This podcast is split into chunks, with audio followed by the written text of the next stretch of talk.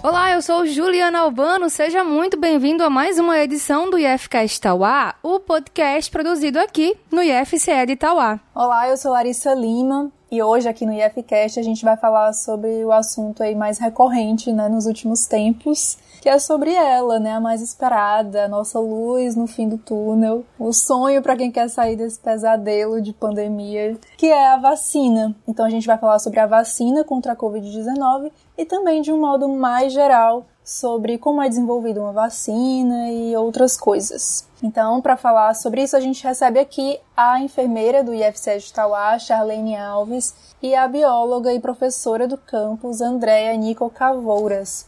Sejam muito bem-vindas ao IFCast mais uma vez e apresentem-se aos nossos ouvintes para que eles reconheçam a voz de vocês. Olá, eu sou Charlene, sou enfermeira do IFCE Campus Tauá. Estou há pouco tempo lá ainda, não fiz nem, é, mal fiz um ano, mas estou sempre para ajudar e vamos lá, agregar mais conteúdo aqui. Eu sou a Andréia, sou bióloga e professora de biologia do campus e estou aqui pela terceira vez participando do podcast, pela terceira vez sobre Covid, né?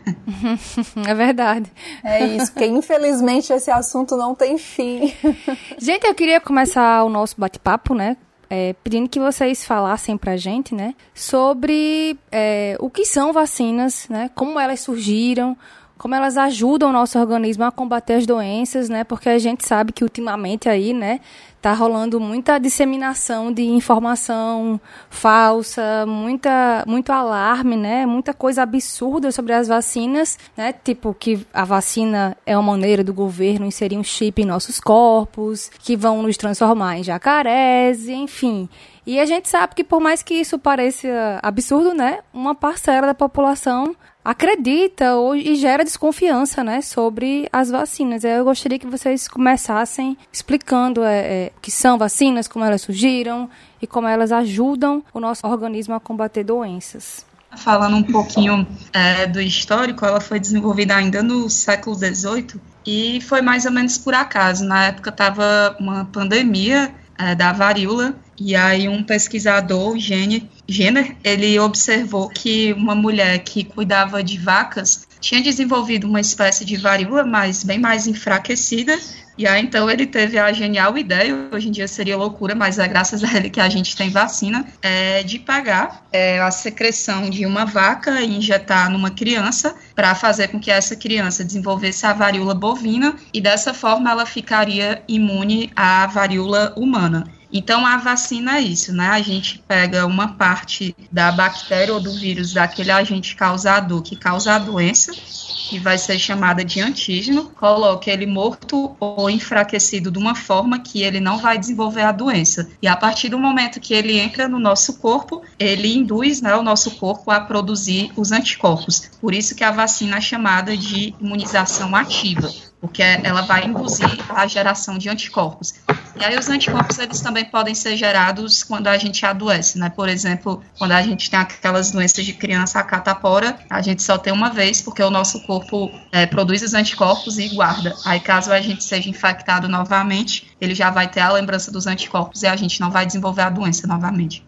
André, por que, que é um processo tão demorado, né, ainda hoje em dia? É, quando começou né, a pandemia, todo mundo falava que era um período de um ano e meio para ser desenvolvido e foi até mais rápido, né? Mas é, no caos né, em que a gente se encontra, a gente ainda foi demorado, né? Então por que que, que é assim? É, na verdade, assim, a gente deveria estar tá comemorando a rapidez, né? Nunca uma vacina uhum. ela foi produzida tão rápida e Teve uma coisa que a gente nunca viu na indústria farmacêutica, que foi a cooperação das nações, né? A gente não viu nenhum país escondendo ou tentando patentear, na verdade, todo mundo trabalhou em conjunto. E aí é tão difícil, principalmente pelo agente causador da Covid. Quem for nos podcasts passados, né, eu expliquei que ele é causado por um vírus de RNA. É, o RNA é um material genético que só tem uma fita. E por conta disso, a taxa de mutação dele é altíssima. Aí, quando tá conseguindo aqui fazer a vacina, ele vai lá, sofre uma mutação, e a vacina ela não vai ser mais eficaz, né?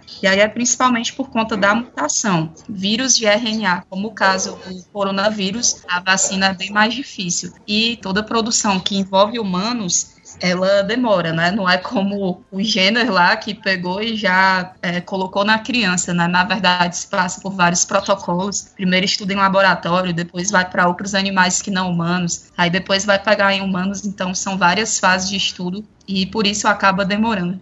A Andrea falou sobre o outro podcast que a gente gravou, né? Foi o podcast 156, para quem quiser ouvir. Foi justamente com a Charlene e com a Andrea no dia 4 de março, ou seja, né, faz quase um ano desse, desse podcast, bem no comecinho da pandemia. André tá falando aí, né, a respeito da, das mutações e como isso dificulta, né, para a eficácia de vacinas. Nesse cenário atual que a gente está vivendo agora, que já tem várias vacinas, né, é, sendo utilizadas né, em, vários países e tal, e o vírus continua apresentando mutações. É, como é que vai ficar o futuro dessas vacinas diante dessas mudanças atuais? Agora viram várias variantes, né? A variante da Amazônia, a variante inglesa, a variante não sei o que. É, Acredita-se que as vacinas ainda são eficazes, porque assim, o que é que acontece, né? O vírus ele vai tentando se reproduzir e infectar o máximo de pessoas possíveis. E aí a gente vai tentando se defender também, né? Tanto vai criando um anticorpo quem pegou a doença, como através da vacinação. Então, através do acaso, da mutação, esses vírus vão criando estratégias de continuar conseguindo infectar a gente. E aí essas mutações que apareceram foram naquelas proteínas que fica fora dele, que é a que dá esse aspecto, né, de coroas spikes. Mas acredita-se, é, é, essa mutação faz com que essa spike ela seja reconhecida mais facilmente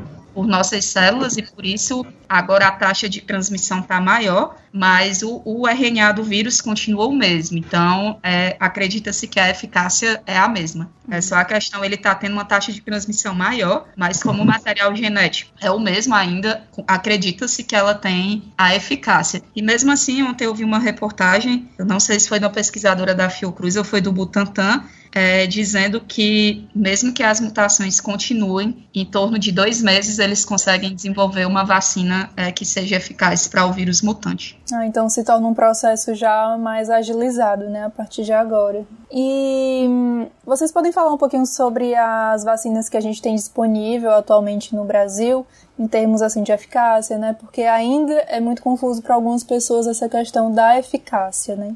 É uma confusão e ainda vai continuar sendo, porque a eficácia ela envolve vários, é, além dos testes, ela, ela envolve, ela não é só uma eficácia, ela vai envolver vários outros testes por trás desses números, e são esses testes que trouxeram os resultados que, que a gente tem hoje e que, e que somaram todos esses resultados para trazer esse percentual. Então, o que é que eu quero dizer com isso? É que não. Ah, a vacina tem uma eficácia de 50%. Ah, mas aí se eu tomar, pode ser, pode ser que eu adoeça? Pode ser. Só que aí o risco, a gente vai ter mais um, uma defesa a mais, entre aspas, no nosso organismo, que ela pode ajudar a não adoecer e ainda a gente ter sintomas mais brandos. É, tem a vacina da, da Oxford, a AstraZeneca, que ela já, em países mais numerosos, ela já mostrou um resultado muito expressivo de queda de internação em UTI. Então, isso aí é uma vitória tremenda tremenda em pouquíssimo tempo de desenvolvimento da vacina, é, para a gente é um resultado espetacular, porque o nosso maior medo é justamente esse, é agravar o quadro e, e, as UTIs ficarem superlotadas como hoje estão, inclusive no Ceará, e aí a pessoa agravar o quadro dentro de casa e ter que ficar dentro de casa porque não tem vaga para UTI. A questão da eficácia, o grande problema é porque dá a entender, por exemplo, a do Butantan que tem a eficácia de 50 e tantos por cento. Ah, mas para que que eu vou tomar uma coisa que eu tenho metade de chance de ficar doente? Na verdade, aquela eficácia que sai é para não pegar, mas aí continuando o que a Charlene falou, para não pagar de caso grave, é, para ser internado e ser entubado, é quase 100%, né? Então, não é ter 50% de chance de pegar ou não pegar. E aí a diferença, né, das vacinas, é, foi feita uma vacina totalmente inovadora, que é a de RNA. É como eu falei no início, né? A vacina, ela é feita do, do vetor que causa a doença, no caso da COVID, do vírus atenuado, ele vai ser injetado no nosso corpo e induzir a produção de anticorpos. E aí, no caso das vacinas da Moderna e da Pfizer, ao invés de utilizar o vírus todo, é, utiliza-se só o material genético dele, só parte do RNA, a partezinha do RNA que vai produzir a, a, a proteínazinha spike, né? E aí, quando o corpo vê aquela proteína, acaba produzindo os anticorpos. E imagino eu que a rapidez né, de fazer uma vacina para mutação é porque o material genético já está todo é, desenvolvido, né? Já está todo codificado. E aí seria uma partezinha pequena assim que mudaria. E aí é, hoje assim a gente chega num ponto, né, que a informação é fantástica, mas ao mesmo tempo não é. é nunca na história, né, teve tanta fake news. Eu não lembro de anteriormente quando a gente ia tomar uma vacina, quem desenvolveu essa vacina e qual é a eficácia, todo mundo tomava vacina e não tinha ninguém questionando, né? E aí me deixa muito triste, porque acho que a gente vai falar de SUS, né, mais à frente. A gente foi um país exemplo de vacinação.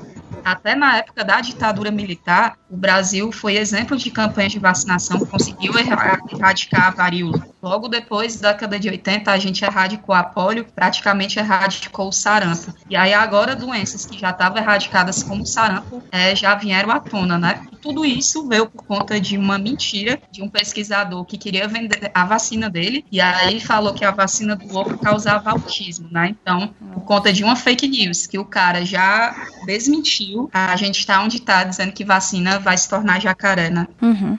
A gente sabe que parte do combate ao Covid vai ser também fortalecido pelo efeito de rebanho, né? Todo mundo imunizado e vai conseguir fazer com que o vírus acabe é, tendo menor alcance, né? É, infectando de maneira mais leve as pessoas.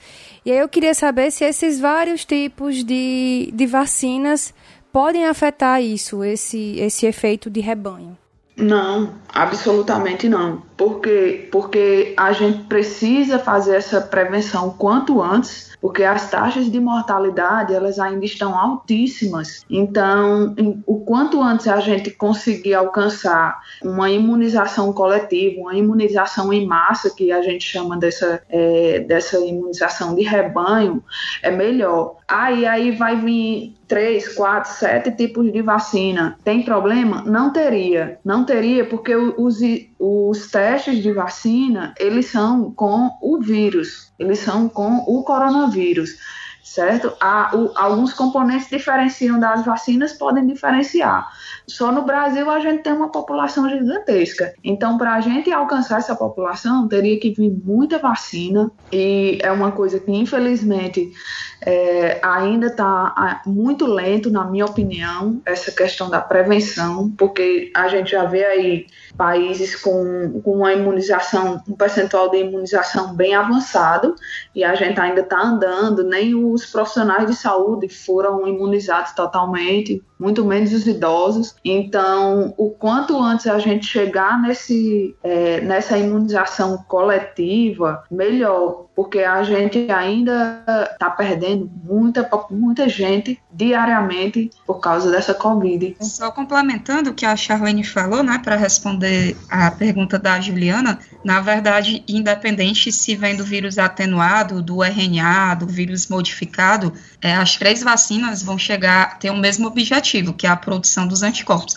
É igual uma operação matemática, né? Um problema matemático, é, as pessoas podem resolver de diferentes formas e vai chegar todos na mesma resposta. Então, independe. É, todas as vacinas que foram é, produzidas, é, o intuito é, já foi comprovado que elas geram anticorpos. Então, não atrapalharia nessa questão da imunização. Né?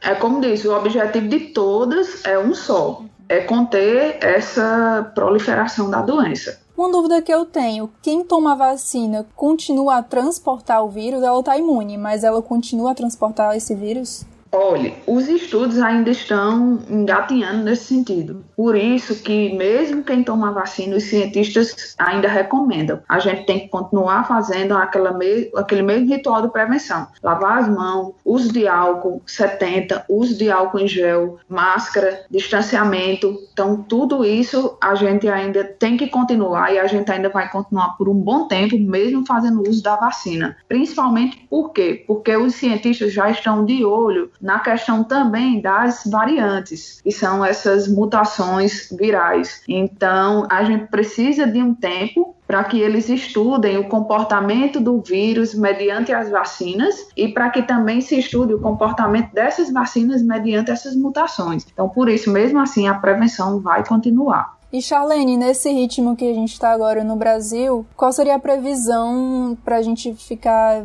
em paz de vez, assim, vamos dizer? É como falaram já no, no começo, a vacina, eu digo que é aquele trevinho de quatro folhas que chegou para dar um pouquinho de esperança para o brasileiro. Mas é, ainda, ainda temos alguns obstáculos para que a vacina chegue para todo mundo, certo? Tem a questão de que existe uma matéria-prima que ainda vem de fora, então é, é compra governamental. Tem essa questão da diplomacia política para trazer essa vacina tem a burocracia da, da produção da vacina. Eu não critico essa burocracia, ela tem que existir. A questão do registro da Anvisa, a Anvisa correu, foi muito para poder é, fazer a liberação do uso emergencial da vacina, e eu parabenizo muito a Anvisa por isso mas é, ainda não, a gente não pode ter uma previsão porque é muita coisa envolvida para que a vacina chegue e a gente consiga ver que a vacina ela vai ter o resultado que a gente precisa, que é o quê? A taxa de transmissão da doença ela diminui muito. Então ainda pode demorar um tempo para a gente ficar em paz com sobre esse assunto.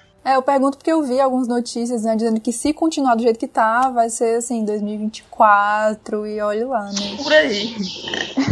é, tem um tem, bom tempo pela frente. Uhum. A vacina, ela, ela ainda é um estudo muito recente. Para vocês terem uma ideia, teve vacinas aí, como, digamos, a BCG. A BCG, para completar o estudo dela, foram 23 anos. Para a BCG ser a BCG poderosa que a gente tem hoje. Então, essa vacina, ela ainda vai precisar de muitos anos de observação para ver como é que ela se comporta na população, se ela realmente atinge o objetivo que os cientistas estão esperando. O grande problema foi mesmo a questão. Eu acredito que tudo foi o negacionismo, né? Acho que nunca foi tão difícil ser cientista com as pessoas defendendo um remédio que não tem eficácia para uma doença que não acreditam que tem e por conta disso as vacinas elas não foram compradas. E aí a gente tem um país como o Canadá que tem todas as doses de, da vacina para imunizar a população inteira, mas ela não tem um SUS para conseguir vacinar. A gente já tem todo o suporte para vacinar, mas não tem a vacina. E aí é tentar correr e que os governos, né, especialmente os governos estaduais e municipais, corram atrás para conseguir a vacina.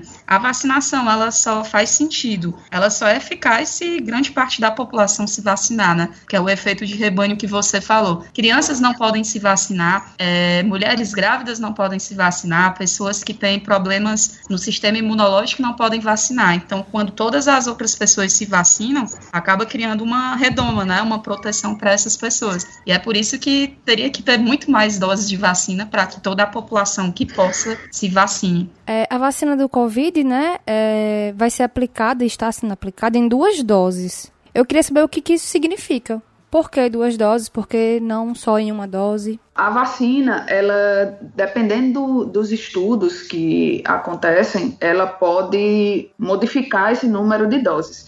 E eu vou já dizendo de antemão que nem essa questão de duas doses, do prazo, isso está concretamente estabelecido e vai ser assim para o resto da vida. Não. Por quê? Porque mesmo assim, mesmo ela já sendo aplicada em pessoas que a gente já conhece, que eu acho que todo mundo já deve conhecer uma ou outra pessoa que já tomou a vacina, mesmo assim, essas pessoas ainda poderão futuramente tomar alguma outra dose da vacina, certo? E por quê? Porque ainda é um estudo. E esse estudo, esses testes, eles começam desde o teste da matéria-prima, pega o vírus, pega os componentes do vírus, para trazer, para colocar na vacina, para ver se aquele componente vai se segurar na vacina de forma eficaz, para ver se, se aquele componente ele vai fazer um bom comportamento durante os testes em animais, para depois fazer durante os testes clínicos em humanos. Então, tudo isso, quando eles vão calculando nesses testes, eles vão calculando essa eficácia de acordo com a produção de células de memória. E são essas produções dos anticorpos que eles vão calcular para entender que, digamos, daqui a um mês eu preciso tomar mais uma dose para poder ter a produção de anticorpos que eu preciso para passar muito tempo imunizado. Então, são muitos testes, são muitas fases que eles chegam para isso, para atingir essa produção de anticorpos que eles determinam que seja o ideal. Existe diferença de eficácia na quantidade de doses? Estou perguntando isso porque eu estava lendo uma matéria sobre as vacinas e eu caí na besteira de ler os comentários da matéria, né? Que aí vem a galera criticando tudo. E tinha uma pessoa falando é, sobre. criticando sobre essa questão de ser em duas doses e por que não em uma dose. E questionando a, a, a eficácia disso, de uma vacina que precisa de uma dose e uma vacina que precisa de duas doses.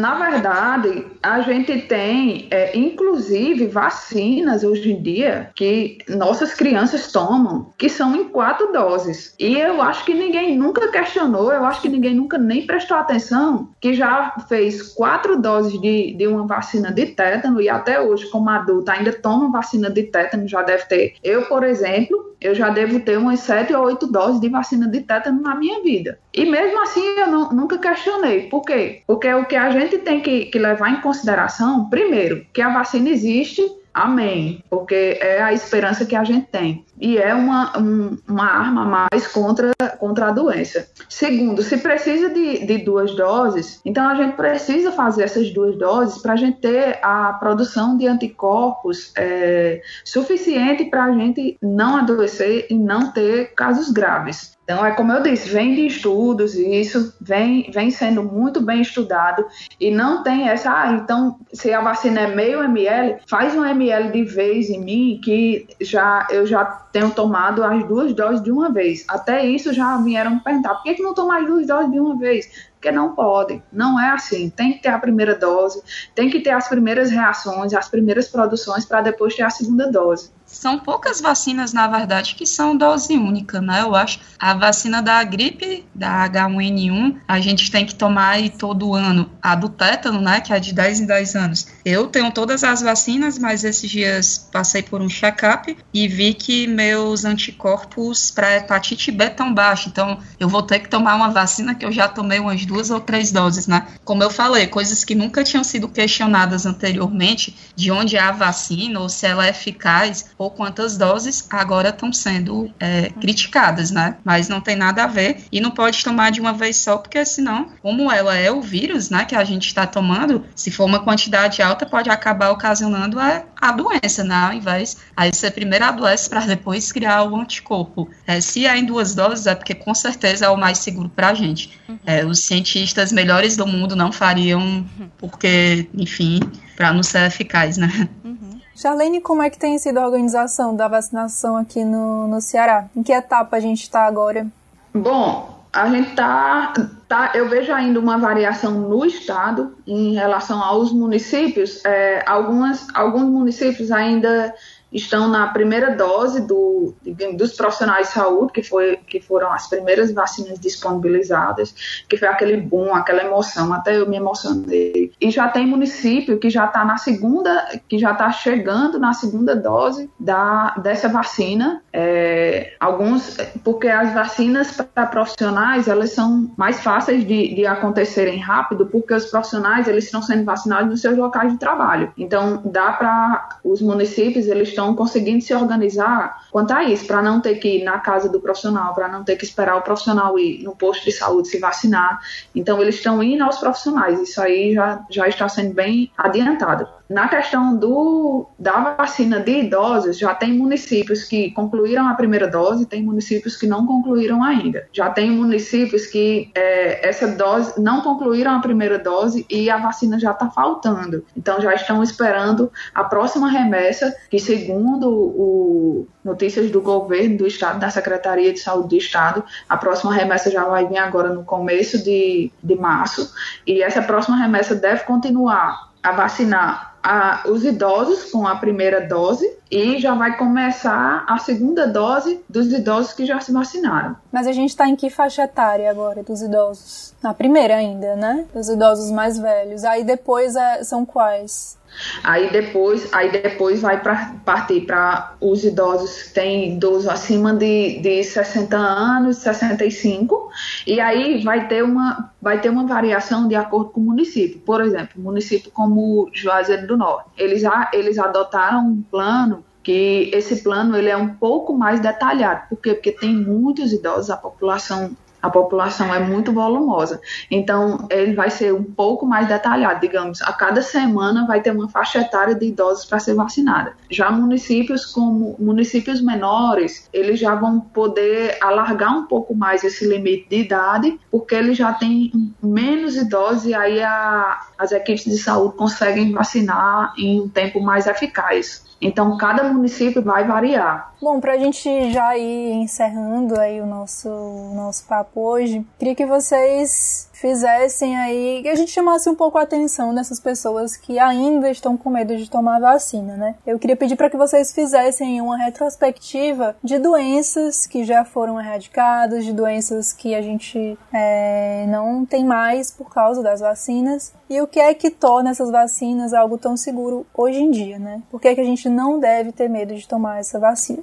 É, eu tinha falado, né, anteriormente, a vacina foi descoberta para a varíola e ela foi a primeira doença erradicada. É, o sarampo estava praticamente erradicado, mas é, nos anos passados tiveram assim casos absurdos é, até no Brasil. A poliomielite, que é a paralisia infantil, é, foi uma doença erradicada também H1N1 que a gente teve anteriormente, que é a gripe aviária, né? Ela não tomou as proporções da Covid, porque foi feita uma vacina rápida e a população é, tomou. E o que eu digo é que a ciência ela é uma coisa séria, ela não é baseada em achismos, não é porque o cientista vê alguma coisa é, no WhatsApp, na verdade são anos e anos e anos de estudo. E além disso, tem todo o rigor, tanto na produção, quanto nos testes, quanto também para né? Como a Charlene bem frisou, a importância da Anvisa, que é a nossa agência reguladora, que ela aprova ou não aprova. Então, além de ter todo o rigor na produção, nos testes, ela ainda tem que ser aprovada, né? Então, são muitas pessoas que estudaram muito para aprovar uma coisa que vai transformar as pessoas em jacaré, assim. E aí é tentar alertar mesmo a população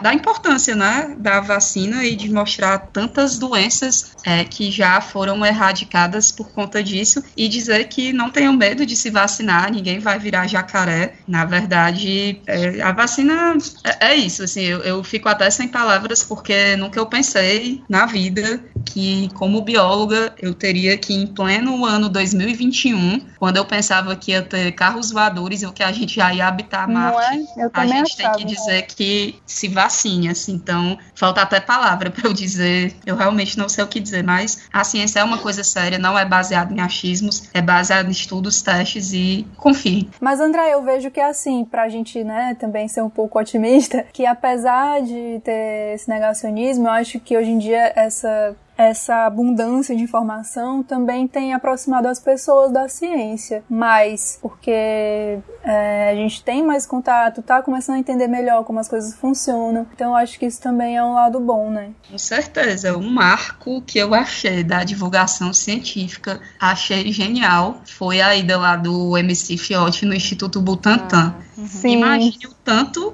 de pessoas que essa música do MC Fiote chegou. Uhum. E aí ela vai lá na OPA, que é o Instituto Butantan, que é a vacina. Quem já tinha né, ouvido falar do Instituto Butantan? Essa rede, a, a, informação é maravilhosa. O problema é quando ela é usada para disseminar coisas falsas, né? E está aqui nosso papel, né, enquanto é, biólogos, enfermeiros ou cientistas, é mostrar à população que que acredite né, na ciência. Eu acho que a partir do, do momento que a gente mostra é, o conhecimento que explica, acaba desmontando as pessoas. Né? Esses dias, meu esposo estava no salão, e aí no salão de homem também tem fofoca, tá? E tava lá no negacionismo falando de que a vacina não presta, que a vacina é isso, que não ia tomar, e ele perguntou por quê. Aí a pessoa veio com todas essas coisas de fake news e ele só mostrou, né? A ciência mostrou como é feita e no fim das contas ele acha que convenceu a pessoa. Espero que tenha convencido. Sim, é legal vocês, cientistas, também falarem como estão falando aqui, né, de um jeito mais didático, para que as pessoas possam de fato entender, né? O que eu quero falar sobre, sobre essa doença é a mesma bandeirinha que os cientistas, que quem, quem está a par da informação sempre está balançando, sempre está chamando a atenção, que é, mesmo que tenha a vacina já para algumas pessoas, mesmo que alguém na sua casa já tenha tomado a vacina, não deixe de se cuidar. Tem que usar máscara, tem que fazer o, o, distanciamento, tem que lavar as mãos, tem que usar álcool gel, evitar aglomerações da mesma forma, porque a gente ainda pode ter, tem a variante que está assustando, as variantes que são mais de uma, e a gente ainda está no começo dessa, dessa experiência. É como eu digo e continuo frisando: os estudos para as vacinas ainda não acabaram. Elas vieram logo devido à emergência da pandemia, porque o número de mortes só cresce e é uma doença que evolui muito rápido, que pode levar a pessoa a UTI muito, de, de uma forma muito agressiva. Então, foi por isso que a vacina já veio logo, mesmo antes de, de fazerem todos aqueles testes por anos. Então, mesmo assim, a gente precisa estar tá colaborando com aquelas medidas preventivas que há mais ou menos um ano atrás a gente vem ouvindo falar. E até porque a gente ainda não sabe né, se a vacina ela induz uma resposta é, para sempre, como o sarampo, como o ABCG, ou se ela vai ser uma vacina que a gente vai ter que tomar todo ano, como é no caso da vacina da gripe e da H1N1, né? Então, por favor, ninguém que tenha tomado a vacina, se ainda não pode lamber um corrimão, tem que tomar todos os cuidados possíveis e imagináveis e continuar da mesma forma. E até porque, né, aí cenas para um próximo podcast, mas dessa degradação ambiental que a gente está vendo, pode ser que venham outras pandemias por aí, né? Então é bom a gente já se acostumar Exatamente. e saber como se cuidar. E trabalhar num sentido mais preventivo também, né, André? Acho que isso é possível. Olha só, essa questão da prevenção, não, a gente aqui em casa somos pessoas limpas, né? Eu sou bióloga, meu esposo é cozinheiro, então somos pessoas que estamos constantemente lavando as mãos, enfim, fazendo várias coisas, mas eu acho que não lavava tanto. É, depois que veio essa pandemia, os cuidados estão redobrados, aqui em casa ninguém nem gripar, gripou, né? Coisa que sempre gripava uma duas vezes por ano. Então, eu remeto isso à higienização 100%, né, de. É, mas eu falo até num, eu falo até num sentido mais, mais abrangente, assim, no, te, no, no sentido de a gente ter políticas é, mundiais, assim, ambientais, para que essas pandemias possam ser evitadas ou, enfim, para que elas possam ser reconhecidas mais rapidamente, né, para que não virem de fato uma pandemia, enfim. É, mas é, essa os cientistas alertavam há muito tempo, viu? Infelizmente, é, não exatamente. atenção. Exatamente. É justamente pelo que você falou, né, da questão do, dessa separação da comunidade científica e da população. Na verdade, os cientistas eles produzem a ciência, as coisas para a sociedade, mas a sociedade não entende isso e nem é informada, e aí parece que cientistas são um bando de astronauta que falam uma língua que não é compreendida, e é por isso que tem que ter essa aproximação, né? Chegar Sim. mesmo na população. Então eu queria fazer uma pergunta mais pessoal aqui para a gente terminar realmente a conversa. Eu queria saber o que é que cada um de vocês vai fazer depois de tomar a vacina. Eita! fazer um churrasco, juntar bem muita gente. Não, cara, né? não, não pode, tem que manter o distanciamento social, tem Pior que manter que não os pode. Eu não sei, ó, isso que eu vou fazer depois de tomar a vacina. Vou ficar muito feliz.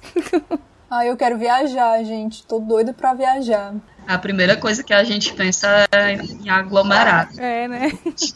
Uma das coisas que eu senti mais falta realmente na pandemia foi de contato, né?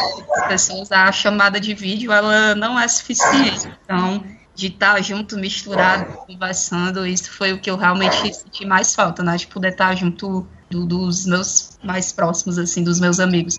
E eu acho que seria isso, quando todo mundo tiver imunizado, que tiver com seus anticorpos garantidos, é fazer aquele churrasco, né? Comprar aquele carneiro pra todo mundo. Mas oh, só quando todo mundo tiver com seus anticorpos garantidos. Bichos os carneiros. Promover um karaokê, né? É, fazer um daqueles, né? E você, Charlene, quais são seus planos? Minha gente, é, é, é isso aí. Juntar a comunidade e e comemorar, porque assim, a gente já tem o que comemorar, já venho comemorando há um bom tempo. A minha irmã, eu praticamente me sinto imunizada, porque a minha irmã, eu sou gêmea e aí quando, quando a gente quando acontece alguma coisa com a gente, a experiência é meio que com as duas. A minha irmã já tomou até a segunda dose da vacina e a gente aqui em casa se emocionou muito com isso, porque a gente vivia se assustando com as histórias que chegam. Ela trabalha num hospital de, de referência para Covid, então é, é, assustador o que chega de notícia para a gente. E aí, quando vem uma, uma coisa dessa, é, é realmente de, de você, como a gente viu, tem muito profissional que estava tirando foto, publicando. Por quê? Porque é, é um alívio para eles, é tirar um, não é um elefante, tirar um monstro das costas, que é o medo de, de, de ter é, a gente viu, a gente perdeu vários profissionais de saúde por causa da Covid.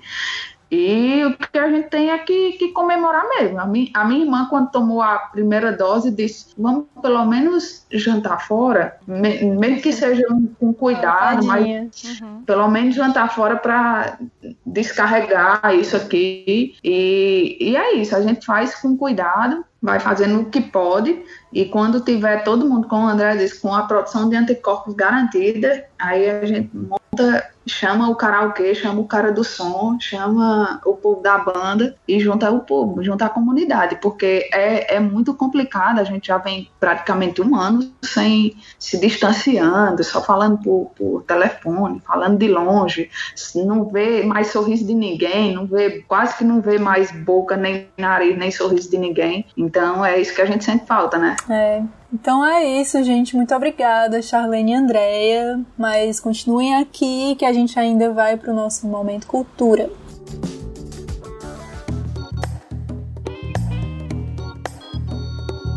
Isso aí, Momento Cultura, como você sabe, é um momento que a gente compartilha nossas indicações culturais, que a gente andou lendo, vendo, ouvindo e que a gente acha que vale a pena ser compartilhado com a galera. E aí, Andréia, qual a sua indicação para hoje? É, hoje eu vou dar uma indicação musical, mas midiática também, né? Eu adoro música brasileira e nessa pandemia eu acabei redescobrindo um programa da TVC antigo, que não existe mais, mas está no YouTube, eu acho que, inclusive, de tanto procurar, eles fizeram um canal que é o ensaio. Era um programa onde o cantor, a banda ia, a gente, telespectador, não escutar a pergunta e eles vão cantando e só respondendo uma pergunta que a gente não sabe qual foi. Assim, é magnífica, tem Acho que assisti quase todo mundo, né? Desde lá do Paulinho da Viola, alguns Zaguinha, até bandas mais atuais que eu gosto muito, que é a Nação Zumbi. Então é um programa riquíssimo, fantástico. E foi um. Era minhas lives, né? Invés de assistir as lives aí ao vivo, eu assistia aos programas do ensaio. ah, tem muita entrevista, muita entrevista histórica no, no ensaio, com certeza. Charlene. A questão que eu quero, a questão que eu quero falar é mais puxando para a ciência que nasce uma estrela, é, ela foi, ela trouxe uma,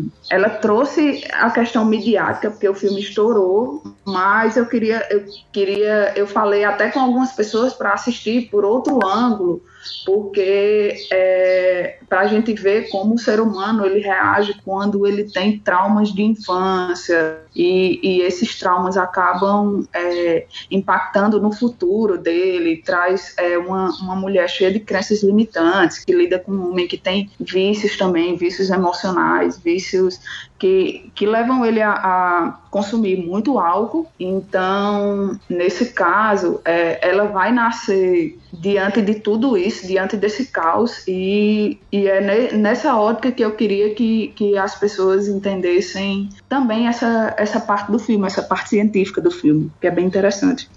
Minha dica é um podcast que se chama Não Inviabilize. É um podcast feito por uma psicóloga, a Deia, e é só ela contando histórias. Ele, ele nasceu, de, pelo que eu entendi, do Twitter, onde ela contava as histórias, e aí virou um grupo no Telegram e um podcast. E as pessoas mandam histórias de vida para ela, pode ser uma história de traição, uma história de um amor que deu certo, uma história de um, um namorado que deu calote, essas coisas, assim. Então, são histórias, na maior parte, assim, são mais engraçadas, outras são mais tristes, outras têm um final feliz. Mas é muito bom de ouvir. Eu gosto de ouvir muito, assim, antes de dormir, na hora de lavar a louça, enfim. Ela conta de um jeito muito agradável, muito engraçado, muito legal, assim. Parece que você tá conversando com uma, com uma pessoa que você conhece. Então, recomendo bastante. Não inviabilize. E depois você pode ainda entrar no grupo do Telegram e dar ali sua opinião, falar o que é que você achou, dar conselho pra pessoa que mandou a história. Enfim, é muito legal. Fica a dica.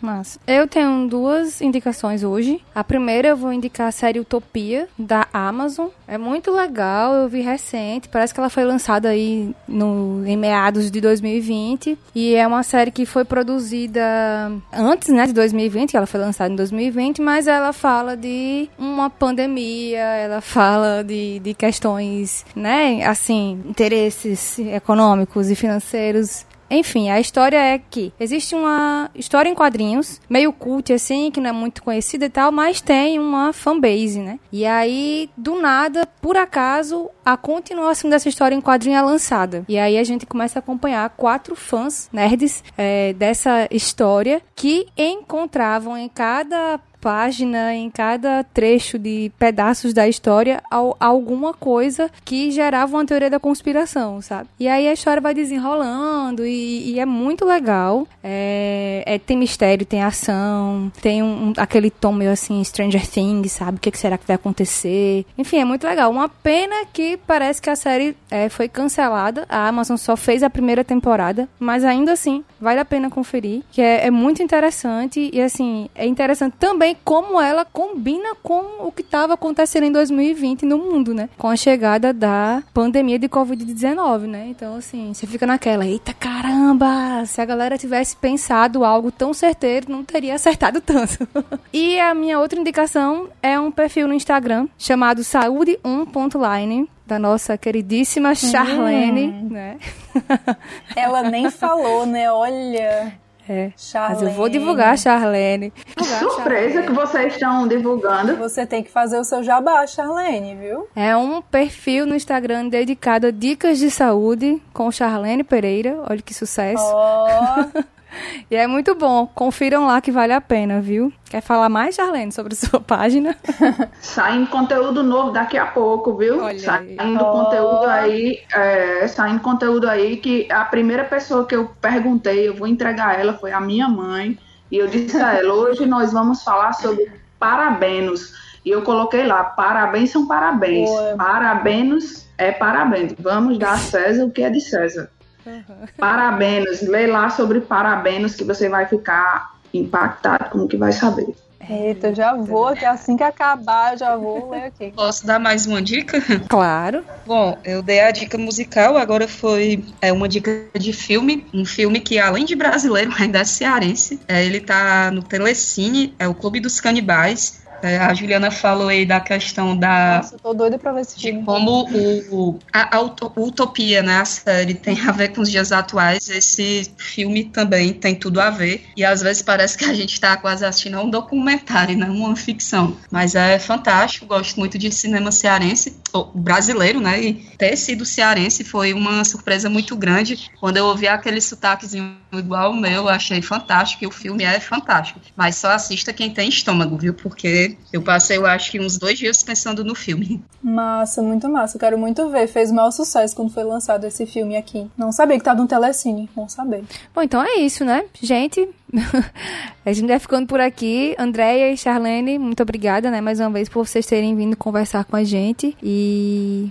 valeu! Valeu, meninas. Obrigada. Obrigada pelo convite mais uma vez. Eu espero que o próximo podcast seja para a gente estar aqui comemorando como vencemos a Covid, a pandemia. Sim, esse vai ser.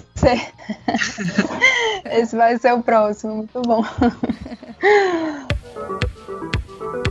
Enquanto isso, no IFCE de Itauá, O IFCE de Tauá está com inscrições abertas até amanhã, dia 25 de fevereiro, para a seleção de bolsista do projeto AgroIF Nordeste, promovido pela Secretaria de Agricultura Familiar e Cooperativismo e coordenado pelo Instituto Federal do Piauí é ofertada uma vaga para estudantes matriculados nos cursos superiores de Tecnologia em Telemática e licenciatura em Letras Português e Inglês. As inscrições são gratuitas e realizadas exclusivamente via internet. O candidato deve preencher o formulário e enviar a documentação até às 18 horas desta quinta-feira.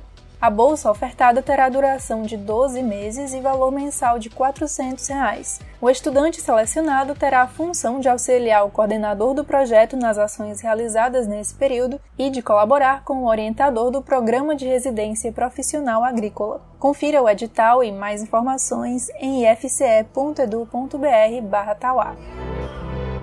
Está disponível até o dia 15 de março o questionário da avaliação institucional do IFCE. Estudantes, professores e técnicos administrativos são convidados a participar do processo e responder ao questionário online. A autoavaliação interna é uma exigência do Sistema Nacional de Avaliação da Educação Superior. O instrumento proporciona uma reflexão contínua sobre o desempenho do IFCE e permite a revisão sistemática da atuação do Instituto.